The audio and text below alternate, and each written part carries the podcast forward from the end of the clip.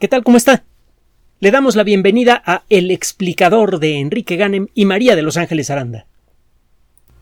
La historia de la vida está marcada por eventos extraordinarios que a veces solamente son apreciables para un ojo entrenado. El origen de la vida seguramente habría pasado desapercibido para una persona que no tuviera alguna formación básica en microbiología, por ejemplo. Quizá uno de los primeros síntomas de la presencia de vida en la Tierra sería la presencia de charcos de agua con colores un tanto peculiares rojizo, marrón. Otro de los grandes eventos en la historia de la vida, uno de muchos, fue el desarrollo a gran escala de los organismos fotosintéticos capaces de producir oxígeno. Estos bichitos microscópicos cambiaron la atmósfera completa de la Tierra. Hace unos 2.500 millones de años, el contenido de oxígeno libre en la atmósfera comenzó a crecer. Nunca había ocurrido esto en, en, la historia de la Tierra y para ese entonces la Tierra ya tenía dos mil millones de años de edad. Es una cantidad de tiempo brutal, inimaginable. Para un observador no entrenado, esto habría resultado invisible. Habría sido necesario esperar muchísimo tiempo para darse cuenta que algo raro estaba pasando. La producción de oxígeno poco a poco fue cambiando la química del mar.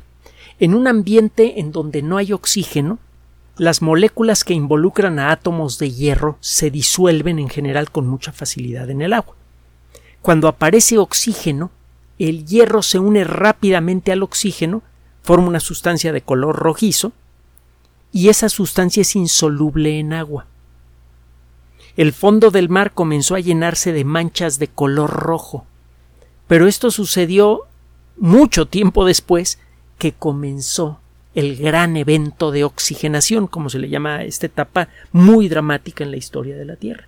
Y lo mismo se puede decir de muchas otras. Probablemente el primer evento verdaderamente poderoso, conmovedor en la historia de la vida que podría ser apreciado a simple vista por cualquier persona, es lo que se llama la gran explosión del Cámbrico. La historia de la Tierra, lo hemos dicho en muchas ocasiones, está dividida en, distintas categorías. Están las eras geológicas o eones, están eh, los periodos, las épocas, etc. Hay, hay varios nombres para referirse a distintas categorías en la escala de tiempo que sirve para caracterizar a la historia de la Tierra. Mm, esta división comenzó a a tomar forma y a volverse coherente en la segunda mitad del siglo XIX, una de las primeras etapas en la historia de la Tierra en ser claramente reconocida en las rocas de muchos lugares del continente europeo, fue una etapa que ahora sabemos que comenzó hace 541 millones de años y terminó más de 100 millones de años después. Las rocas, las primeras rocas en ser claramente identificables como pertenecientes a esta época en la historia de la Tierra fueron halladas al sur de la, de la Gran Bretaña, en una región que fue habitada por la tribu de los Cambrios. Al lugar todavía se le llama Cambria, y por lo tanto a esa etapa en la historia de la Tierra se le llama el Cámbrico. ¿Qué es la gran explosión del Cámbrico? Bueno, pues durante cuatro mil millones de años la vida fue casi por completo invisible, con muy pocas excepciones, resultaba muy difícil identificar seres vivos, o cuando menos la obra de los seres vivos. Para una persona con ojo entrenado, podría resultar claro que unas estructuras a veces enormes que parecían como de hojaldre eran consecuencia de la actividad de seres vivos, los estromatolitos. Pero fuera de eso, y solo en algunos lugares del mundo a veces era posible encontrar alguna cosita distinguible a simple vista que uno podría, sin entrenamiento, identificar como de origen biológico. Pero bueno, hace 541 millones de años esto comenzó a cambiar de una manera verdaderamente brutal. De pronto, las playas del mundo y las zonas de poca profundidad cercanas a la playa se llenaron de vida, de vida visible a simple vista. Después de cuatro mil millones de años de nada, o cuando menos de nada aparente a simple vista. En las rocas de la época, esto se ve de veras eh, espectacular. Usted ve rocas un poco anteriores a esta época y no distingue nada a simple vista.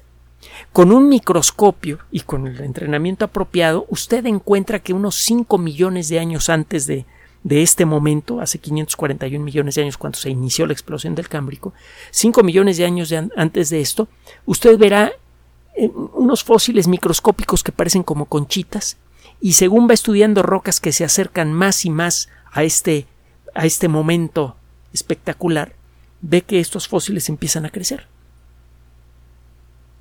5 millones de años antes, que para usted y para mí son cinco eternidades brutales y para la Tierra no son nada.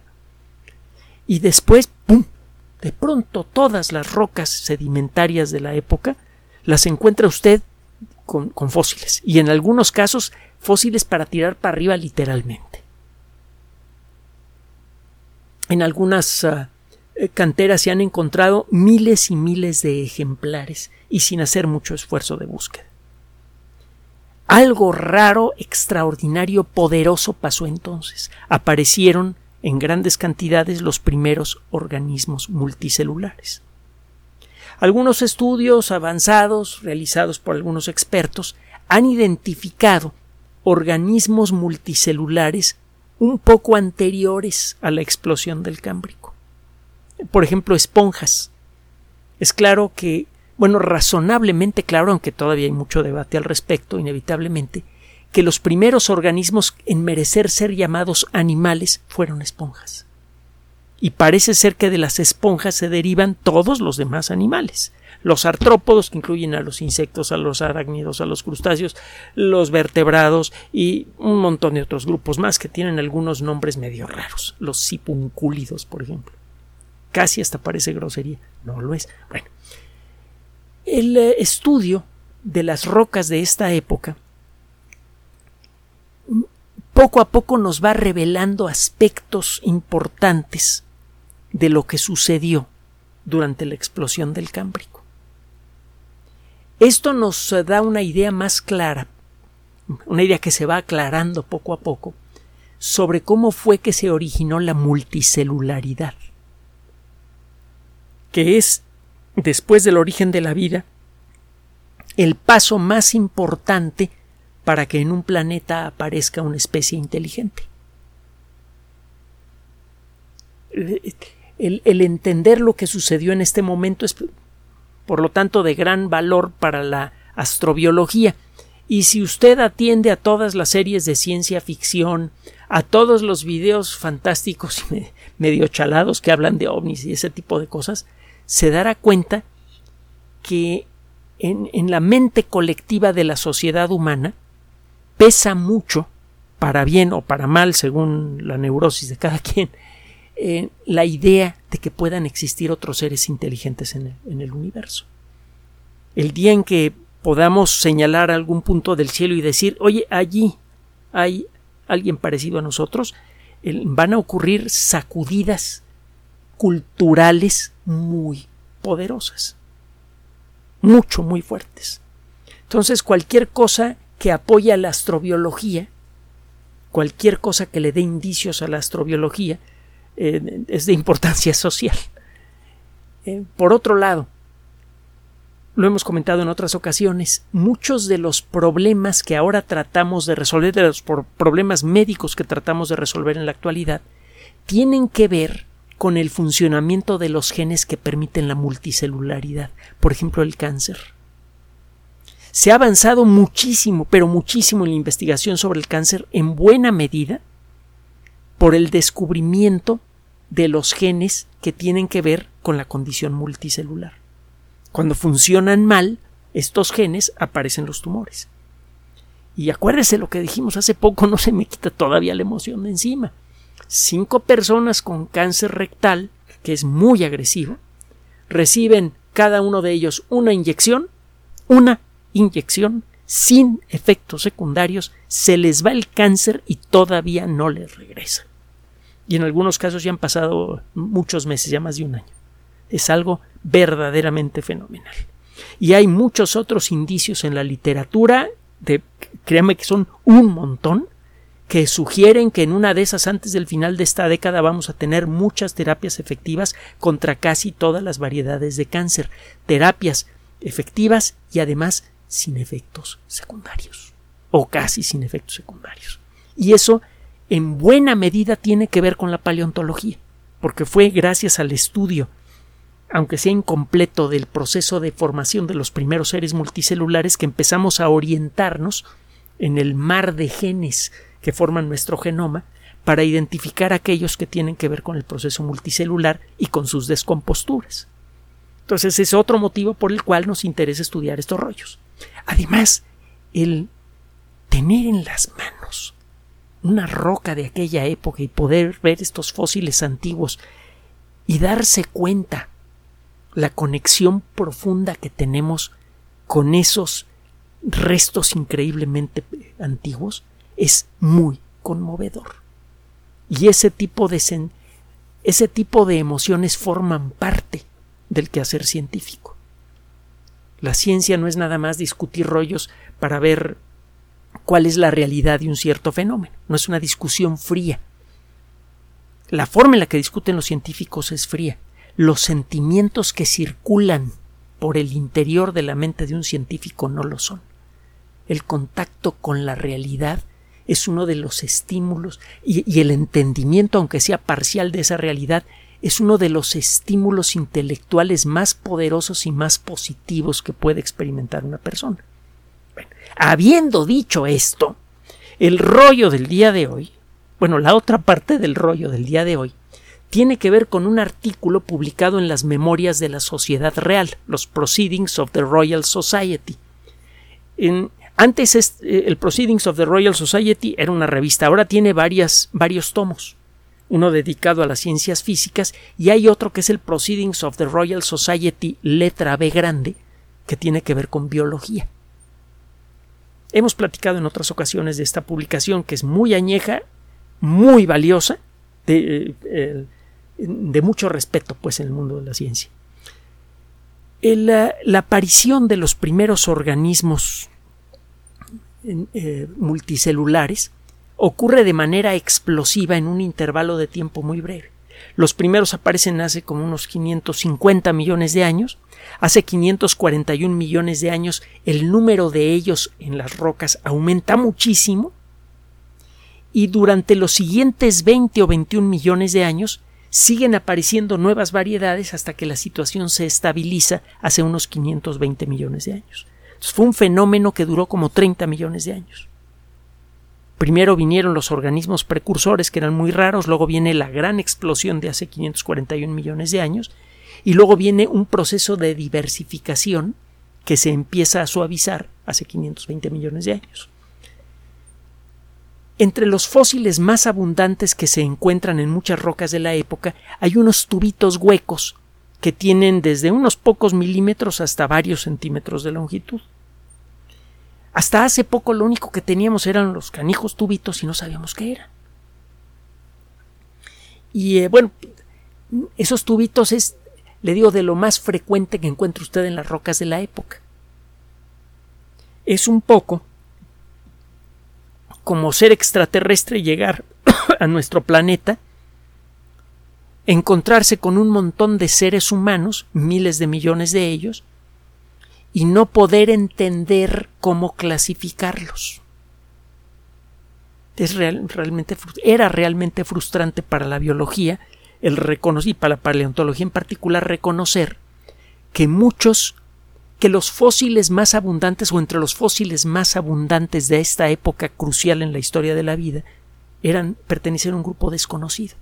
Por su abundancia es claro que fueron muy significativos en aquella época y por lo tanto para poder entender bien qué demonios pasó durante la explosión del Cámbrico, tendríamos que entender qué demonios son esos bichos, y no podíamos hacerlo. Nos faltaba una pieza crucial. Tiene tiempo desde que China se abrió al mundo que, entre otras cosas, llegan fósiles espectaculares de ese lugar. Y no era, e, era de esperarse, pues. El territorio de China es enorme, es un país muy, muy grande y es muy variado. Geológicamente eh, tiene mucha variedad. Encuentra usted rocas de muchas épocas diferentes, incluso de épocas que no están bien representadas en otras zonas de la Tierra. Y en todos los países encuentra usted sitios en donde se dieron circunstancias especiales que permiten la conservación de cierto tipo de bichos de manera exquisita, con gran detalle. Un ejemplo de este tipo de lugar, de, estos sitios donde se depositan fósiles de gran calidad, es en, eh, en, Alemania, un lugar que se llama Solnhofen. Había una laguna, eh, casi sin movimiento. El fondo estaba lleno de bacterias que se comían el oxígeno. Entonces cuando se moría un bicho y caía al, eh, al, agua y se iba al fondo, su cuerpo no se descomponía rápidamente. Y gracias a esto, usted puede encontrar esqueletos de pterodáctilos, que eran unos bichitos más o menos del tamaño de un cuervo, no me confunda el pterodáctilo con el pteranodón que tenía el tamaño de un autobús escolar. Los dos eran reptiles voladores, eran pterosaurios. Bueno, encuentra usted pterodáctilos y ve usted perfectamente los pliegues de la membrana de las alas. Acuérdese que los, los pterosaurios tenían alas membranosas parecidas a las de los murciélagos. Fue allí en donde se han encontrado langostas, es decir, cangrejos eh, artrópodos, en donde se ve muy bien la estructura de las antenas. Por ejemplo, ve usted las, las distintas piezas del exoesqueleto del animal y ve usted cómo están hechas las antenitas y las patitas y las pincitas. Ve usted todo con gran detalle, incluso con microscopio. Fue allí en donde se encontraron los primeros restos de Archaeopteryx, este bicho mitad reptil, mitad ave, que fue predicho por Darwin dos años antes de su descubrimiento. Este tipo de lugares en donde se dan por accidente y durante algunos miles o pocos millones de años las condiciones para que se conserven muy bien los fósiles, se les llama Legerstatten, es decir, sitios de depósito en alemán. Cada vez que en la paleontología se habla de un Lagerstätte, se, se, está hablando de un sitio en donde por fortuna se dieron condiciones especialmente buenas para la conservación de fósiles durante un intervalo de tiempo geológicamente pequeño, digamos 5 o 10 millones de años, o menos en una de esas. ¿Qué tal? ¿Cómo está? Le damos la bienvenida a El explicador de Enrique Ganem y María de Los Ángeles Aranda. Bueno, en, en todos los países del mundo, o en muchos de ellos, hay Legernstate de distintas épocas. Que si de la época de los dinosaurios, que si de la época de los mamíferos. En Canadá hay un Legernstate que tiene fósiles buenísimos del Cámbrico, por ejemplo. Hay una roca, el tipo de roca se llama lutita, es el tipo de roca que se forma cuando el lodo se endurece y a lo largo de millones de años. esta lutita que se llama la lutita Burgues, en honor a la persona que la descubrió, está llena de fósiles buenísimos, que nos narran un pedacito de la historia de la explosión del Cámbrico. Pero hay otras partes de la historia que no nos las, no nos las contaba nadie.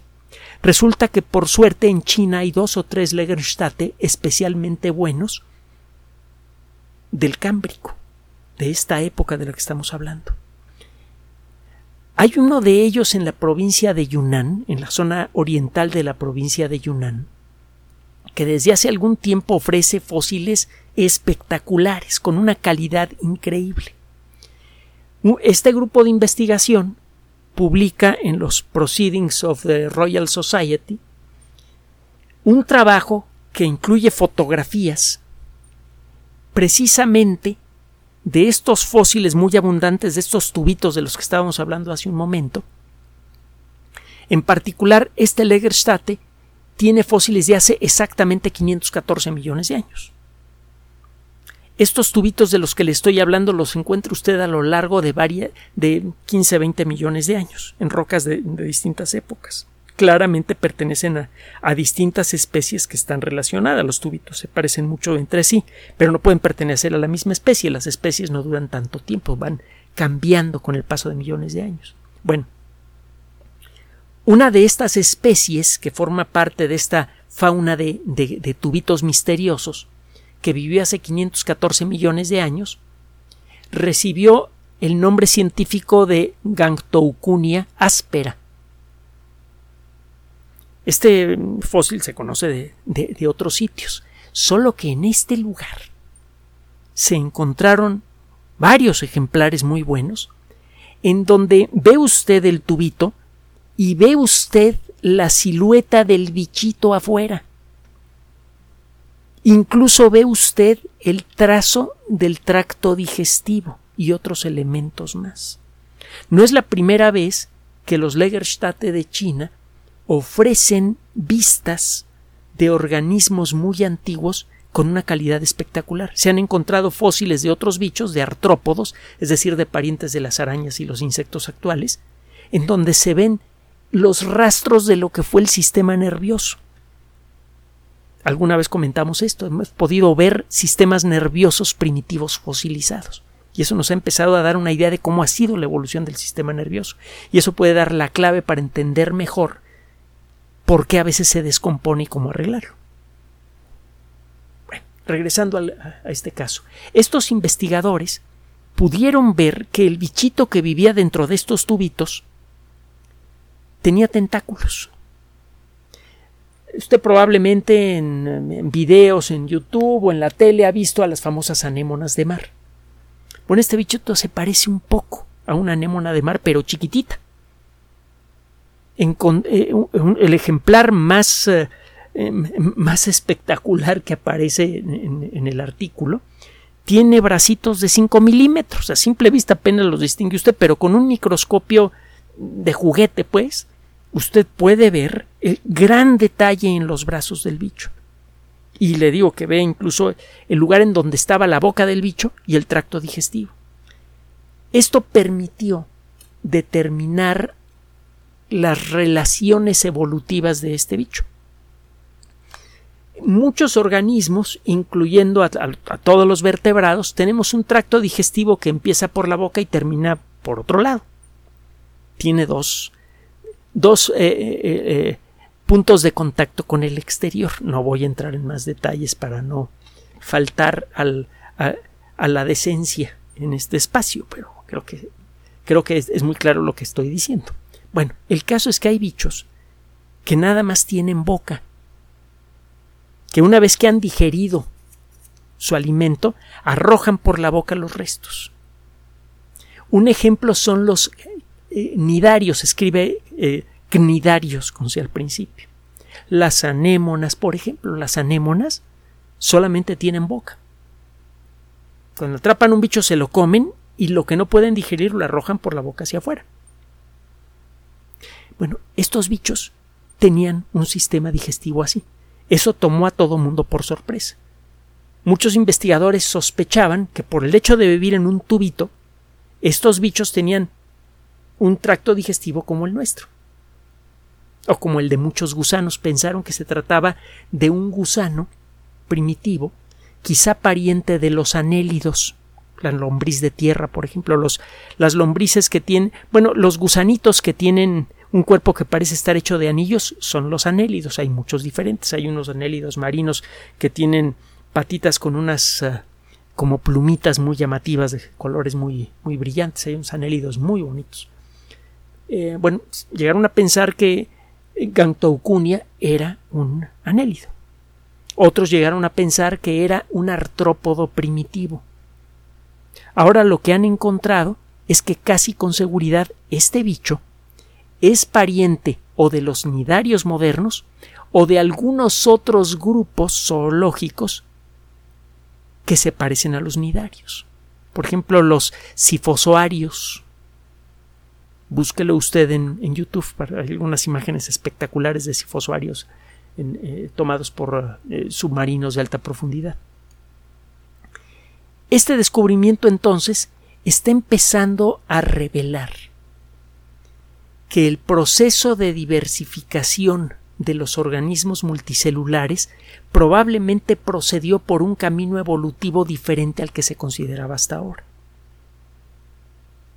Porque durante mucho tiempo, varios millones de años, los elementos dominantes de la fauna de organismos multicelulares de todo el planeta eran estos bichos y sus parientes. Llegamos a creer que los primeros organismos multicelulares, descendientes probablemente de las esponjas, habían sido bichos más parecidos a los artrópodos, que ahora usted y yo conocemos también, arañas, insectos, etc. Resulta que no.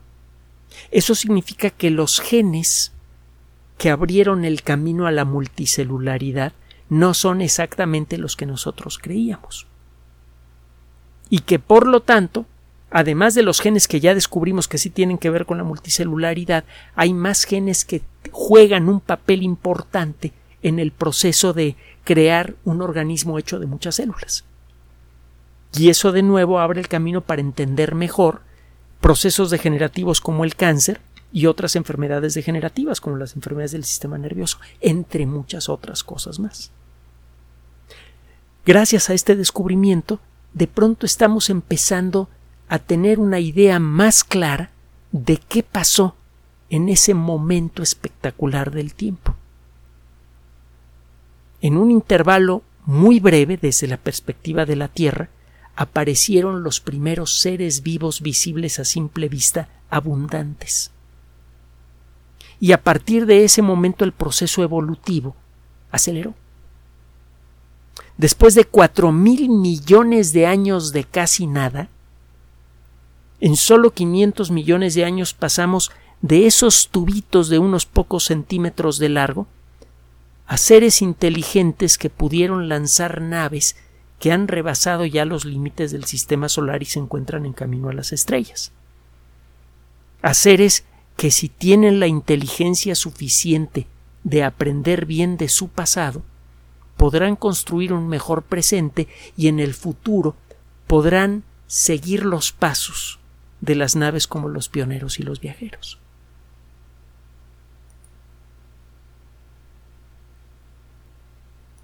Gracias por su atención. Además de nuestro sitio electrónico www.alexplicador.net, por sugerencia suya tenemos abierto un espacio en Patreon, el explicador Enrique Ganem, y en PayPal, el explicador patrocinio por los que gracias a su apoyo sostenemos este espacio. Puede usted descargar gratuitamente estos audios en formato MP3 en Spotify y en iTunes como El Explicador sitio oficial y en SoundCloud como El Explicador y con formato de video en YouTube en El Explicador sitio oficial. Recuerde nuestras redes sociales de siempre, Twitter Enrique-Ganem y en Facebook Enrique Ganem sitio oficial, El Explicador y los grupos que usted ya conoce. Finalmente, el explicador siempre somos María de Los Ángeles Aranda y Enrique Ganem. Gracias.